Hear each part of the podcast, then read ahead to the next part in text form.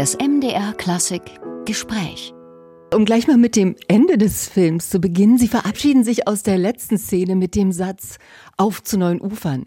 Da steckt so viel Neugier, auch so viel Lust auf Unbekanntes, aber auch, da steckt auch Wagnis in diesen vier Worten.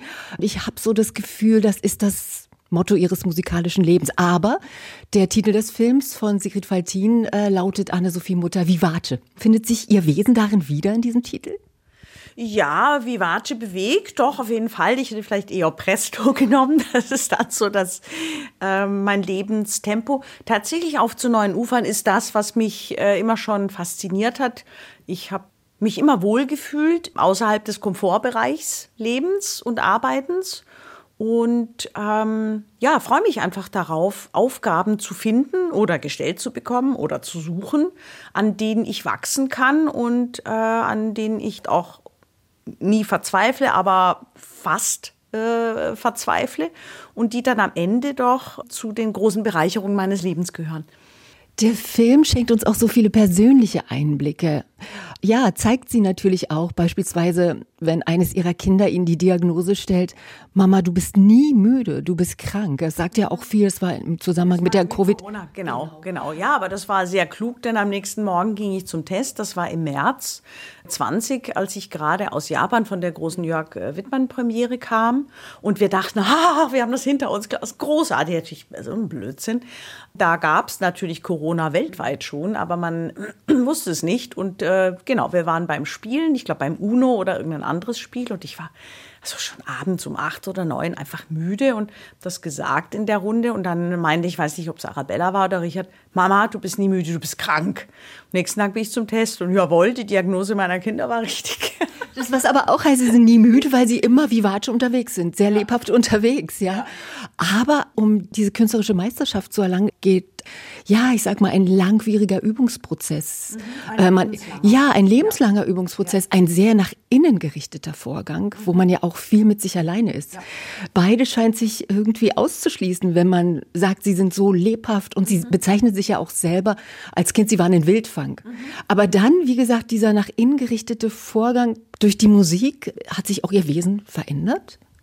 Ja, gute Frage. Kann ich natürlich nicht wirklich objektiv beantworten, weil die Musik in meinem Leben ist, seit ich fünf bin und keine Parallel-Anne-Sophie gibt, bei der man sehen würde, wenn ich jetzt äh, Gärtnerin geworden wäre, wie sich mein Charakter entwickelt hätte. Ich glaube aber, dass man in jedem Fall an einer Aufgabe, der man sich ganz zuwendet und hinwendet und mit der man sehr viel Zeit verbringt, auch Lebenszeit dann in Jahren gemessen, dass das zu großer Bescheidenheit und Dankbarkeit äh, fast äh, zwangsläufig führt, weil du an so etwas Großartigem wie der Kunst natürlich auch deine eigene Kleinheit immer wieder ermessen kannst und weil ich als Interpret natürlich immer im Dienste des Komponisten ähm, stehe. Ich bin einerseits extrem introvertiert, aber gleichzeitig auch extrovertiert. Also wie jeder Mensch eine Mischung aus äh, total widersprüchlichen Aspekten. Sie setzen ja als Musikerin solche hohen musikalischen Erwartungen. Also selten ist mir jemand begegnet, der über so einen langen Zeitraum, Sie haben es ja vorhin gesagt, äh, Sie haben angefangen mit sechs, sieben. Fast 55 Jahre. Ja, also meinen ersten Wettbewerb habe ich mit sechs gewonnen. Ich werde 60, also dann sind es 54 Wahnsinn. Jahre. Ja. Über so einen langen Zeitraum. Für Ihren Mentor Herbert von Karajan waren Sie ein Genie auf der Geige, der Filmkomponist John Williams, der schwärmte von ihnen. Anne-Sophie Mutter ist die größte Geigerin, die Deutschland in den letzten 100 Jahren hervorgebracht hat.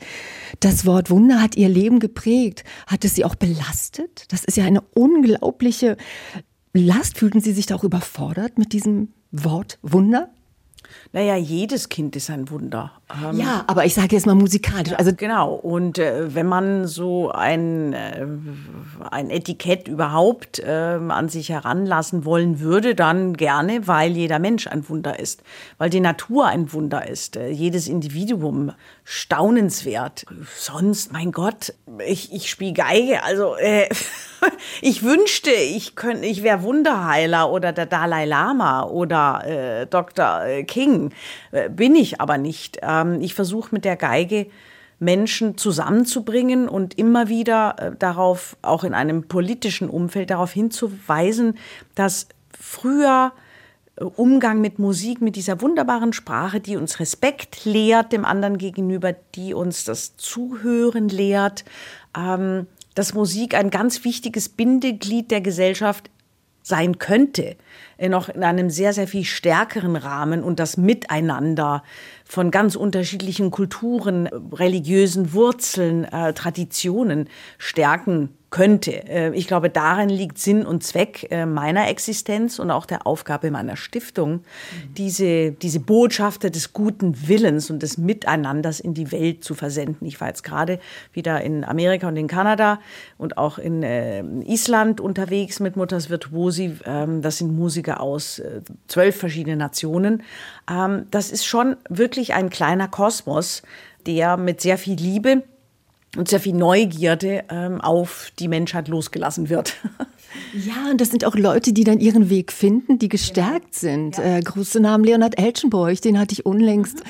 der gesagt hat, wie viel er eben auch neben der Musik mitbekommen hat. Mhm. Gestärkt zu sein, auch für diesen Beruf, also auch mental, ja. auch körperlich. Es ist ein Aspekt, den man nicht unterschätzen sollte. Wir Musiker sind auch ähm, athletisch unterwegs und äh, oft wird das unterschätzt und dann klagt besonders natürlich ein Streicher im äh, späteren Lebensalter darüber, nicht rechtzeitig äh, mit ja, Sport begonnen zu haben, Physiotherapie. Mentale Stärke ist natürlich auch gefragt in einem Beruf, bei dem ich meine Inhalte zu einem ganz bestimmten Zeitpunkt jetzt und nicht davor und nicht danach abrufen können muss in dem es mir auch gelingen muss, äh, zwei Stunden den Gedanken an meine Kinder oder einen kranken Mann äh, abzustellen, dass wir Musiker da sehr wenig Instrumentarium äh, zur Hand bekommen in der Ausbildung oder dann auch später im Berufsleben, ist mir ein großes Bedürfnis, das zu ändern. Auch in meiner Stiftung gibt's immer wieder Coaching. Ähm, ich werde jetzt auch eine Physiotherapeutin hinzuziehen, die einfach mal äh, Unterrichtsstunden gibt, die aber auch über die Notwendigkeit der, der präventiven äh, sportlichen Betätigung spricht. Einfach Dinge, die zu einem reibungslosen Ablauf und die letzten Endes natürlich auch zum Abrufen, bestmöglichen Abrufen äh, meiner auch ja, körperlichen Fähigkeiten. Denn der Körper ist Teil des Instruments und Teil der Interpretation. Und ich kann als Künstler nur frei arbeiten, wenn das Instrumentarium, zu dem eben nicht nur die Geige und das Klavier gehört, sondern das Instrumentarium meines Körpers mir folgen möchte und kann. Möchten vielleicht schon, aber können nicht. Weil ich vorhin das Wort Wunder, dann lasse ich das mal weg, aber zumindest also sie sind eine Ausnahmeerscheinung schon. Und das hat man ja auch gemerkt, Lehrer konnten ihnen teilweise gar nichts mehr beibringen. Bei Jugend musiziert wurden sie nach zwei Wettbewerbserfolgen höflich rauskomplimentiert genau. aus der Wertung. Ich gar nicht höflich. Aber meine Lehrerin Aida Stucki, also ich habe unfassbar viel bei ihr gelernt. Ich glaube, kein, kein Mensch kommt. Oder sagen wir mal so, für jeden von uns ist das auf einen genialen Lehrer treffen ein Geschenk fürs Leben. Ob das jetzt ein Mathelehrer ist äh, oder in welchem Gebiet auch immer. Ein Mensch, der auch sein Fach so durchdringt und mit Leidenschaft erfüllt, dass es derart ansteckend ist und man sich dem nicht entziehen kann. Ja, so ein Geschenk wünscht man seinen Kindern und das hatte ich in Aida Stucki, die ja dann auch vorbildhaft äh, eine Frau geboren 1921 weiß Gott emanzipiert, verheiratet mit einem Kind, trotzdem weiter konzertiert, um die 50 Jahre als Professorin gearbeitet. Eine großartige Frau, Künstlerin, Mutter, Ehefrau, also für mich absolutes Vorbild weil Sie sagen, man muss natürlich den richtigen Lehrer finden, man muss auch den richtigen Moment haben, da zu sein, am richtigen Ort. Was mich an diesem Film neben vielen emotionalen Momenten auch so überrascht hat, war, dass die Geige für sie gar nicht vorgesehen war. Man erfährt dann was in dem Film, dass eine Nachbarstochter Geige gespielt hat, dass ihr Vater ja ganz schnell zu dem Urteil kam, der Ton ist schrecklich. Also das heißt mit anderen Worten, war dieses Instrument gar nicht für sie bestimmt. Aber dann diesen Moment zu finden, ja, diese Entscheidung zu treffen, zu sagen, und damit im Grunde so eine Weltkarriere auszulösen, ist doch unglaublich. Sie haben mit Klavier begonnen. Wären Sie genauso eine, sag ich mal, übertalentierte Pianistin geworden? Ich habe mit Klavier begonnen, genau, weil meine Eltern äh, dachten, also Geige spielen hört sich immer an wie kranke Katze. Gott sei Dank war aber meine Klavierlehrerin die Tochter meiner späteren Geigenlehre. Das heißt, ich habe dann bei der Klavierlehre natürlich auch weiter genölt. Ich würde so wahnsinnig gern Geige spielen. Und so ist es mir dann gelungen, auch diesen Sprung von Tochter zur Mutter und äh, dann parallel natürlich auch weiter Klavier studiert. Es war einfach ein Glücksfall, äh, dass diese fantastische Lehrerin Erna Honigberger in den Schwarzwald gezogen ist, weil ihr Schwiegersohn eine große Chemiefabrik da geleitet hat, äh, ist diese wirklich berühmte Geigerin aus der Großstadt äh, in die Provinz gezogen. Auch ein Wahnsinnszufall und wie mein wunderbarer Pfarrer Paul Gräbe immer gesagt hat, Zufall ist das, was Gott uns zufallen lässt und mein Leben besteht aus sehr vielen, äh, nicht nur, aber sehr, sehr vielen glücklichen Zufällen. Ich finde es so, so spannend, dass man in diesem Moment jemanden findet, der einen fördert. Das heißt mit anderen Worten auch, wie viele unentdeckte Talente muss Absolut. es geben. Nicht wahr? Absolut, genau. Und darum ist es wichtig, dass wir privat auch äh, junge Musiker fördern. Darum ist es wichtig, dass wir über den Schulunterricht, den Schulmusikunterricht, der sträflich vernachlässigt wird. Es gibt zu wenig Lehrer haben einfach äh, in der Gesellschaft auch äh, generell leider einen sehr schweren Stand. Ähm, man sieht gar nicht, dass wirklich der Beruf des Lehrers, ein Kind in die Schule zu geben, dem Lehrer oder den Lehrern anzuvertrauen, das ist mit die wichtigste Entscheidung. Und der wichtigste Mensch äh, im Leben eines Kindes ist dann erstmal der Lehrer. Im Besonderen natürlich in Bezug auf die Musik. Ähm, es ist wichtig, dass wir dann zusätzlich noch Privatlehrer hinzuziehen können, damit eben ähm, die Möglichkeit besteht, dass ein Talent weiterentwickelt wird. Nun, in Deutschland gibt es ja das große Problem, dass die Nachwuchsförderung nach wie vor mangelhaft ist und dass wir, das sehe ich auch in meiner Arbeit der Stiftung, die jetzt im 26. Jahr ist, es gibt extrem wenig deutschen Nachwuchs. Das liegt aber nicht daran, dass wir Deutsche äh, weniger begabt wären, sondern daran, dass zu spät entdeckt wird, dass es leider immer noch eine Frage des Geldes ist, einem Kind eine adäquate Basis auf dem Gebiet der äh, Musik, ich weiß nicht, wie das im Sport ist, vielleicht ähnlich, zu verschaffen. Und das lässt uns natürlich international wirklich ins Hintertreffen geraten. Schön, Sie sind so engagiert, das merkt man in dem Film. Man merkt in dem Film aber auch, das sind so zauberhafte Momente, wo Sie mit 13 felsenfest der Meinung waren, ich werde Solistin, nichts anderes kommt für mich in genau, Frage. nicht klappen. Ich meine, das ist doch eine sehr gute Rückfrage. Warum soll es nicht klappen? Also ich meine, wer wagt, der gewinnt vielleicht auch. Das ist so toll. Ja. Da sind wir wieder auf zu neuen Ufern. Im Grunde ja. ist es in jeder ja. Lebenssituation, Lebensstation. Sie haben, glaube ich, im selben Alter, korrigieren Sie mich, äh, Herbert von Karajan vorgespielt. Auch da haben Sie gesagt, Nervosität null. Braucht es diese, bisschen diese Unverfrorenheit, auch diese an sich glauben, um diesen Weg ja. zu wagen? Wobei, also äh, bei Herbert von Keim, bei dem Vorspiel, da war mir schon sehr unwohl zumute. Und ich habe das ja auch vom Sommer dann, äh, ich habe dann ausrichten lassen, ich muss erst mal in Urlaub. Das war eigentlich unverschämt von mir. Ich hatte große Angst vor dem Vorspiel und hatte gehofft, man würde dann natürlich bis zum Herbst vergessen, dass ich anreisen soll, darf.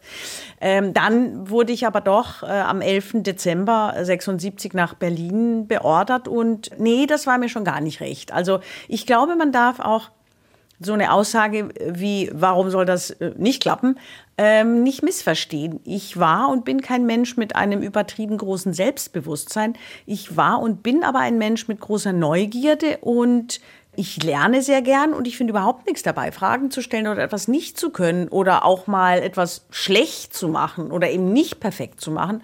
Big deal. Get up and move on. Und ich glaube, ich war als Kind auch schon so, dass mich neue Dinge äh, immer interessiert haben und dass ich keine Angst davor hatte, etwas nicht zu können, weil ich früh gelernt habe, dass man lernen kann und dass es toll ist, etwas zu lernen, dass es Spaß macht. Und daraus kommt, glaube ich, der Satz, wieso soll es nicht klappen? Ja, sympathisch. Sie waren seit Ihrer Kindheit ja eigentlich immer von Erwachsenen umgeben. Wir haben gerade gesagt, Ihr Mentor Herbert von Karajan. Privat, ich glaube, Privatlehrer hatten Sie. Ich weiß gar nicht. Und habe ja auch Brüder und bin ja mit Gleichaltrigen aufgewachsen. Aber klar, ich meine, als Kind hast du Lehrer, die sind älter, hast du Eltern, die sind älter. Also ein, das Leben eines Kindes ist ja neben dem Freundeskreis auch sehr stark abhängig von Erwachsenen. Richtig. Genau. Bei Ihnen waren wahrscheinlich, ja, äh, ja waren halt die Arbeitskollegen gut. Wer arbeitet schon mit 13? Äh, die waren natürlich älter als 13. ja, Gott sei Dank. Aber die Frage, die sich für mich stellt, haben Sie das Gefühl gehabt, irgendwie diese Kindheit übersprungen zu haben? Oder ab wann haben Sie gedacht, da ist die Kindheit zu Ende, da fängt für mich schon das Erwachsensein an? Ja, gute Frage. Das frage ich mich immer noch. Kann ich nicht beantworten. Also ich glaube, wir sind alle ähm, ältere Kinder irgendwo. Also wenn man sich das bewahren kann. Und außerdem, ich habe durch meine Kinder dann sehr viel so an Dingen, die ich wahnsinnig gern gemacht habe, als ich selber klein war, nochmal erlebt und bin sehr wahrscheinlich ähm, durch meine Kinder auch noch kindischer geworden, als ich hier schon bin. Man erlebt sie im Film privat, außerhalb und natürlich auf der Bühne. Und man erlebt sie als lebensfrohe, ausgelassene, auch sehr natürlich fokussierte und wunderschöne Frau, wenn sie mit ihren Hunden spielen. Äh, man darf eines ihrer Kinder äh, kennenlernen, aber es sind natürlich auch Momente, Schicksalsschläge, die sie nicht auslassen und an denen sie uns als Zuschauer auch teilhaben lassen. Der Tod ihres ersten Mannes war so ein furchtbarer Schlag, wo sie plötzlich von ja, einer Sekunde auf die andere mit zwei kleinen Kindern da mhm. standen. Sie sind auch relativ schnell äh, wieder auf Tournee gegangen. Genau. Wie ist das, wenn man diese Fürsorge und Sorge für diese Kinder hat und dann mit diesem seelischen Leid selber klarkommen muss. Gab es da Komponisten, gab es da Werke, die Sie in dieser Zeit besonders auch aufgefangen haben? Also in den äh, letzten Monaten meines äh, schweren Lungenkrebs äh, erkrankten, Nichtraucher-Lungenkrebs erkrankten Mannes stand ja die Uraufführung mit dem MDR von Pendereckis Metamorphosen auf dem Programm und ich habe sehr viel davon auch im Krankenhaus äh, im Zimmer von Detlef geübt mit Dämpfer und so. Der Arme musste sich das anhören. Wobei, ich meine, es ist natürlich ein genialisches Werk und sehr, sehr emotional. Und für mich wurde äh, Metamorphosen eines der ganz, ganz wichtigen Werke meines Lebens, weil es mich eben in der Metamorphose meines Mannes äh, von der Raupe zum Schmetterling sozusagen begleitet hat und auch sehr, sehr viel Halt gegeben hat. Die Uraufführung hat ja dann unter Maris Jansons, der leider auch verstorben ist, äh, wenige Wochen vor dem Tod äh, meines Mannes stattgefunden. Es war die Liebe zu meinen Kindern. Ähm, ich glaube, das geht uns allen gleich, äh, die natürlich dann in einer Mutter oder in einem äh, Vater, der so einen Verlust ähm, erlebt, ungeahnte Kräfte festsetzt. Außerdem neige ich in keinster Weise äh, zu Selbstmitleid und ich weiß, dass es viel schwerere Schicksale gibt. Also schauen wir doch mal in Richtung Ukraine. Ähm, dagegen ist das, was ich erlebt habe, einfach null. Ich will den Schmerz und den Verlust damit nicht kleinreden, aber man muss das schon auch in, in Zusammenhänge setzen, die äh, doch ganz klar zeigen, wo die wahren Tragödien des Lebens sind, nämlich da, wo ein friedliches Land überfallen wird und Menschen jeden Tag äh, ums Überleben, ums Morgen kämpfen. Ähm, das war mir damals auch schon bewusst, denn Leid hat es schon immer gegeben auf der Welt und wir wissen ja auch, ähm, also ich weiß das aus Gesprächen mit dem Internationalen Roten Kreuz, dass es zu jeder Zeit um die 200 Kriege gibt, ähm, kriegerische Konflikte auf diesem Planeten. Also Leid ist, wohin auch das Auge blickt, aber es gibt auch sehr, sehr viel Schönes und Gutes, Menschen, die einander helfen. Ja, das ist dann letzten Endes, ich habe ja auch sehr schnell ähm, nach dem Verlust meines Mannes diese Stiftung gegründet, um junge äh, Streicher weltweit zu fördern habe mich verstärkt auch in Benefizarbeit. Ich arbeite ja nach wie vor relativ viel für SOS Kinderdörfer, Save the Children und das Internationale Rote Kreuz unter anderem gestürzt und ähm, das hat mein Leben enorm bereichert und ich bin sehr dankbar, dass es diese Möglichkeiten gibt, durch das Helfen für andere meinem Leben auch einen, meiner Meinung nach, einen Sinn zu geben. Im Film, da lernt man auch wichtige, für Sie wichtige Personen, Menschen kennen, die sie begleitet haben, die ihnen wichtig waren. Das sind nicht durchweg Musiker. Ja. Das ist ein sehr, ist ein sehr bekannter Magier. Ja. Äh, das ist ein großartiger Tennisspieler. Ja. Was war Ihnen wichtig bei der Auswahl? Ja gut, also für mich war der Film natürlich eine einzige Ausrede, mit Roger Federer möglicherweise endlich mal viel Zeit zu verbringen. Das ist uns dann auch gelungen. Ihr Sohn ist da mit dabei. Genau, genau, weil, weil Richard ist ja die lebende Enzyklopädie in vielen Dingen, aber besonders eben auch in Bezug auf Roger Federer und Richard und ich. Das ist unser großes gemeinsames Hobby, ja, äh, Roger auch live zu erleben. In manchen Momenten auch backstage oder vielleicht auch mal bei einem kurzen Abendessen, äh, whatever. Also für mich, abgesehen davon, dass ich einfach Hardcore Roger Federer Fan bin und ich wusste, wenn wir, wenn es uns gelingt, ihn für den Film zu gewinnen, dann ist das mit einer der großen Motivationen, den Film überhaupt äh, machen zu wollen. Ich wollte aber Scherz. Sie kannten sich vorher gar nicht. Doch, doch, doch. Wir kannten uns, aber jetzt äh, ist ja. es nicht so, dass ich ihn jede Woche treffe ja. für ein langes Gespräch. Mir war aber auch ganz, ganz wichtig für den Zuschauer und ich hoffe, dass es irgendwann auch ein Release des langen Gesprächs mit Roger Federer oder zwischen Roger Federer und mir äh, geben wird. Ähm, mir war es auch wichtig, die Parallelen aufzuzeigen zwischen dem Leben eines Einzelsportlers, äh, also jetzt nicht eines Teamplayers, wie beim Fußball beispielsweise, sondern äh, wie beispielsweise beim Tennis, die Parallelen zwischen diesem Leben äh, und dem Leben eines Solisten, weil es diese Parallelen gibt. Es beginnt mit dem frühen Training. Ähm, es beginnt damit, wie finde ich die mentale Stärke, in Wimbledon im Finale eben tatsächlich den Sack zumachen zu können und äh, meine beste Leistung abzurufen. Denn auch das ist eine Frage der Tagesform. Und äh, Federer hat damals bei diesem großen Sieg, den man, wo man ihn ja aus Freude regelrecht in die Luft springen sieht, wo man sie aber auch hört. Genau. Juhu. Da als Zuschauer präsent sein zu können, das ist aber im Konzert ähnlich, wie ein Mensch alles abruft, wofür er alles gegeben hat äh, diese glückhaften Momente erlebt man selber ja selten, man erlebt sie aber auch als Zuschauer selten. Und beides ist etwas, was das Leben unglaublich bereichert, was ja Menschen auch zusammenbringt. Das ist ja das Schöne auch an diesem Sport-Live-Erlebnis oder an dem Musik-Live-Erlebnis. Dabei zu sein, wie etwas ganz Einmaliges, Unwiederbringliches geschieht. Und äh, darüber hinaus gibt es ja viele andere Parallelen, aber das war für mich schon wirklich zentraler Punkt, dass ich das herausarbeiten wollte.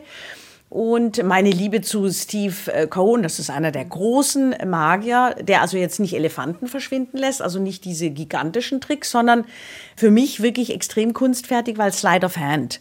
Äh, der trainiert auch schon seit er fünf ist, wirklich wie ein Geiger oder Pianist.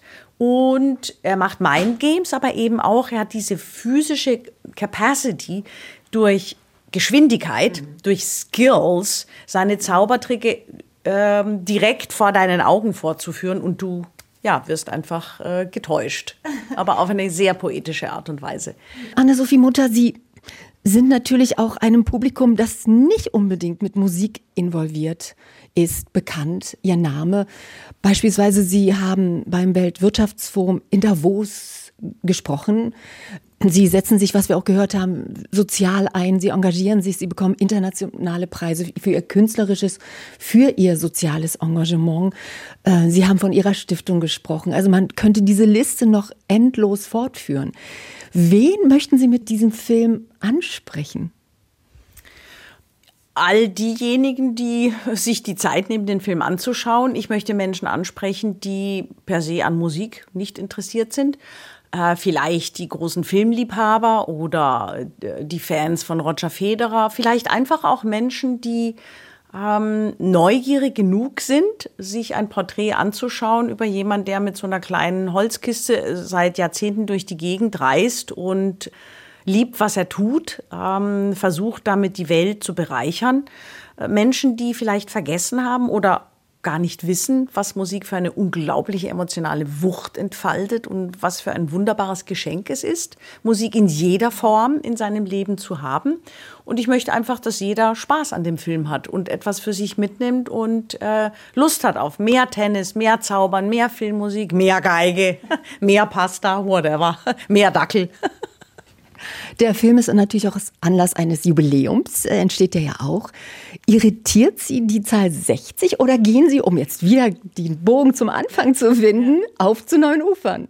Also absolut auf zu neuen Ufern. Schauen Sie in mein Gesicht, da sehen Sie, dass mich die Zahl 60 oder 70 hoffentlich, die ich erreichen werde, oder hoffentlich auch 80 überhaupt nicht interessiert.